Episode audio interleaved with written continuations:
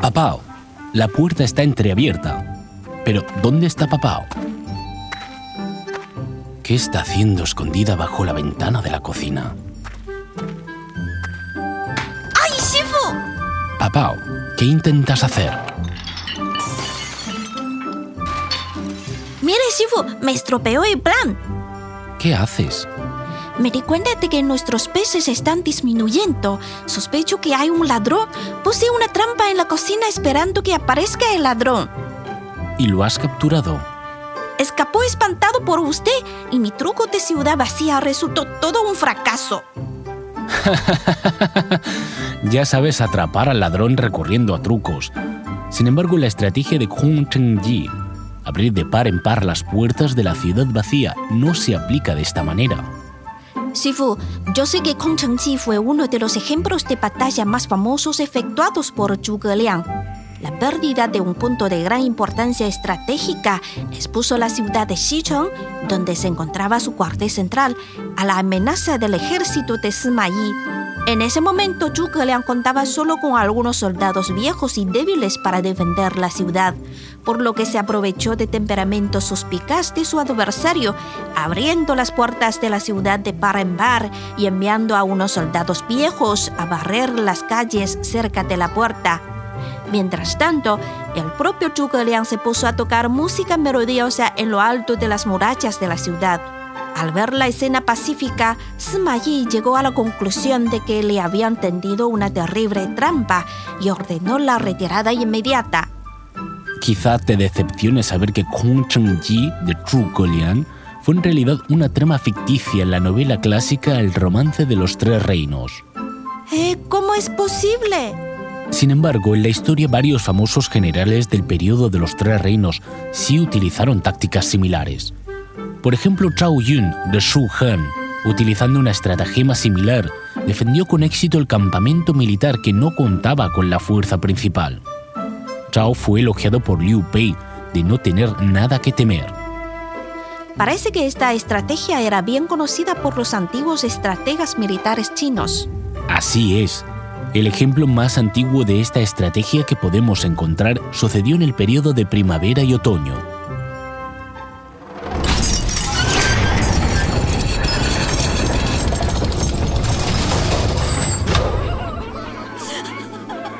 En el año 675 a.C. murió el rey Wen Yuan de Chu. Su hermano menor, el príncipe Yuan, ansioso por hacer hazañas e implantar la autoridad, dirigió personalmente un gran ejército que contó con 600 carros de combate para atacar al entonces más débil estado de Chen. Yuan ocupó sucesivamente varias ciudades y se acercó a la capital del estado de Chen. Las fuerzas de Chen no fueron suficientes para defender la capital del ataque de Chu. La amenaza de subyugación nacional tenía a todos con el alma en un hilo. Mi señor, existe una disparidad de fuerzas entre nosotros y las tropas de Chu. Es imposible que nos enfrentemos con ellos. Si resistimos, una vez que la ciudad sea conquistada, ni los nobles ni los ciudadanos comunes podrán escapar de una posible matanza. Dada la ambición que ha demostrado ejército Chu, si bien nos rendimos, temo que será difícil satisfacer sus codicias. No solo perderemos el territorio, sino que también la dignidad de monarca será dañada. Pronto el ejército principal de Chu llegará a nuestra ciudad. ¿Hasta cuándo van a discutir?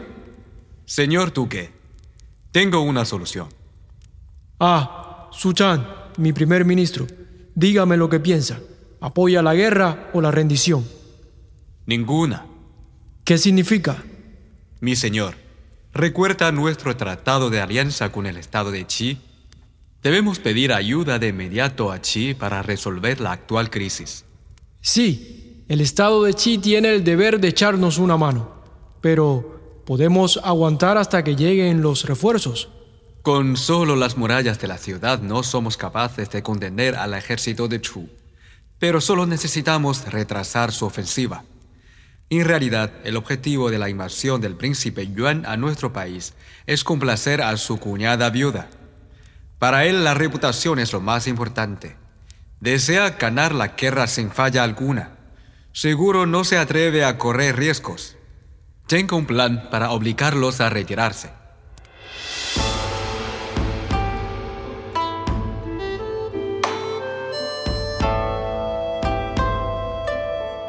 Las 36 Estrategias Chinas, una producción de Onda China.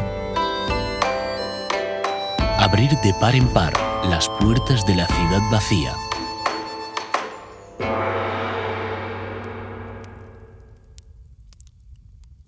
Su Zhan explicó su plan. El duque de Chen y los otros funcionarios se miraron escépticos. Ay, ahora no hay otra manera. Espero que Dios nos ayude. Cuando la vanguardia de Chu llegó a la capital de Chen, se sorprendieron al ver la escena pacífica ante sus ojos. Las banderas ondeaban sobre las murallas, pero no se veía ningún soldado. La puerta de la ciudad estaba abierta y el puente levadizo estaba bajado. Mirando desde la puerta, las tiendas a ambos lados de la calle principal estaban abiertas. La gente iba y venía como de costumbre. No se percibía el aire de pánico, a pesar de la invasión enemiga. Oh, ejército de Chu ya llegó a la ciudad. La puerta está abierta de par en par. Pueden entrar si quieren. Tengo mucho miedo. No tengas miedo. El primer ministro dio la orden de mantener la calma. Es cosa de gran reputación por la sabiduría. Dijo que no hay problema. No te va a haber problema. Sigue caminando normalmente. No pasará nada.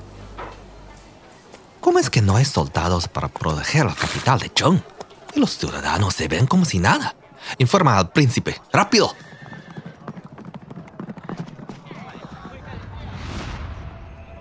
El príncipe Yuan subió a un terreno elevado fuera de la ciudad. Todo estaba normal en la ciudad, pero descubrió que unos guerreros con armaduras se escondían detrás de los estandartes en las calles y callejones. El fenómeno le hizo sospechar y no se atrevió a tomar acciones precipitadas. Transmita la orden que todos se instalen en el campamento y tomen un descanso. Se notan anormalidades. Por tanto, hay que averiguar en detalle la situación en la ciudad para elaborar un buen plan. Al mismo tiempo, el estado de Qi, que recibió el mensaje de Tren, unió sus fuerzas con los estados aliados de Lu y Song para enviar de inmediato tropas en socorro de Tren. Recibimos el mensaje de la vanguardia. Los refuerzos de Qi Lu y Sun están en camino. ¡Qué pena! De esta forma es imposible conquistar la capital de Zhong. Vale, de todos modos llegamos hasta aquí. Y la bella debería estar satisfecha de tal hazaña. Transmite mi orden. Retirar las tropas. ¡A su orden! Espera. No podemos retirarnos con fafaria en este momento. Si John y los refuerzos de los tres estados nos rodean, será difícil escapar. Transmite mi orden. Todos se retirarán en la noche sin hacer ruido. Dejen atrás las tiendas de campaña y pancartas. En la madrugada, el duque de Chen y sus funcionarios subieron a las murallas. El Dios nos bendice, mi señor. La crisis está resuelta. Las banderas todavía ondean a viento. ¿Cómo sabe que se han retirado las tropas del príncipe Yuan? Mire el cielo. Los pájaros temen a las personas, aún más los arcos y las flechas de un ejército. Si en el campamento hubiera personas, ¿cómo podría haber tantos pájaros dando vueltas por allí? Tan admirable es la sabiduría del primer ministro. El príncipe Yuan copió nuestra estratagema contra nosotros. Mi plan de abrir de par en par las puertas de la ciudad vacía le hizo perder la mejor oportunidad de ataque. Y él usó lo mismo para evitar que saliéramos a perseguirlos. El uso del truco parece más una elección en momentos desesperados. ¡Wow! Así es la verdadera historia de abrir las puertas de la ciudad vacía. Yo no esperaba que el príncipe Yuan también usara el mismo truco al final. Es muy curioso que en un mismo caso ambas partes oponentes emplearan una táctica similar y lograran salir del apuro. ¿Has notado que los trucos utilizados por Su Zhan y el príncipe Yuan no eran totalmente iguales? La estratagema de príncipe Yuan parece más a Jin Chan Tu Qiao, mudar el caparazón como la cigarra, ya que se retiró con éxito dejando el campamento intacto. Sin embargo, las personas de Zheng no tenían manera de irse de la ciudad. No está mal. Las circunstancias de la aplicación de Kong Ji son muy desesperadas. El propósito de mudar el caparazón como la cigarra es huir, pero cuando llega el momento de recurrir a abrir de par en par las puertas de una ciudad vacía, la huida es imposible. Para esta situación desesperada, las 36 estrategias chinas ofrece una salida. Cuando nuestra fuerza es débil, podemos exponerla en una forma aún más débil. La debilidad extrema a simple vista puede confundir al oponente, que suele juzgar por el sentido común, y le hace creer que intentamos ocultar la fuerza, por lo que no se atreve a tomar una acción imprudente. Cuanto más desconfiado y cauteloso sea tu oponente, mayor éxito tendrá este truco. Por eso el Ji es también un tipo de guerra psicológica que depende de conocer el poderío del ejército enemigo y el carácter de su comandante para predecir las acciones del adversario. Papao, ¿recuerdas el combate que dirigió el comandante de la dinastía Han Liu Quan, el general volante, cuando su pequeña unidad de caballería se topó con una emboscada de los nómadas Xiongnu? También utilizó esta estratagema y en ese momento ni siquiera tenía una ciudad. Claro que sí, y el general Li ordenó a la caballería desencillar los caballos y fingir estar descansando, y los caballos pastaban tranquilamente. Al ver la escena, los bárbaros no se atrevían a tomar la iniciativa para atacar. Más tarde, Li Kuan mató con su arco y flecha a un espía, lo que hizo a los Xiongnu creer que el ejército de Han tenía una celada. De esta manera, Li Kuan y sus soldados se retiraron al campamento sanos y salvos. De todos modos, la clave para derrotar al enemigo está en la fuerza real. Abrir las puertas de una ciudad vacía es un truco que se usa solo en caso de quedar acorralado. Su aplicación implica gran riesgo e incertidumbre, debido a que la iniciativa está en manos del adversario. Recuerda que este truco no se puede utilizar repetidamente. Las 36 estrategias chinas lo explica, lo anormal entre lo anormal. Supongo que en realidad no es difícil de descifrar este truco, ¿verdad? Si podemos sondear la intención de la parte oponente con métodos como golpear la hierba para asustar la serpiente, en caso de que el enemigo no tenga fuerza real, tarde o temprano se descubrirá. Correcto. Como en realidad la ciudad está vacía, la gente que usa esta estratagema no siente seguridad y está bajo una gran presión psicológica todo el tiempo le es imposible fingir por mucho tiempo. Entiendo, Shifu. Ahora, ¿cómo atrapamos al ladrón de peces? ¿Cómo puede haber un ladrón? Es solo un gatito. Aunque así sea, juro captarlo.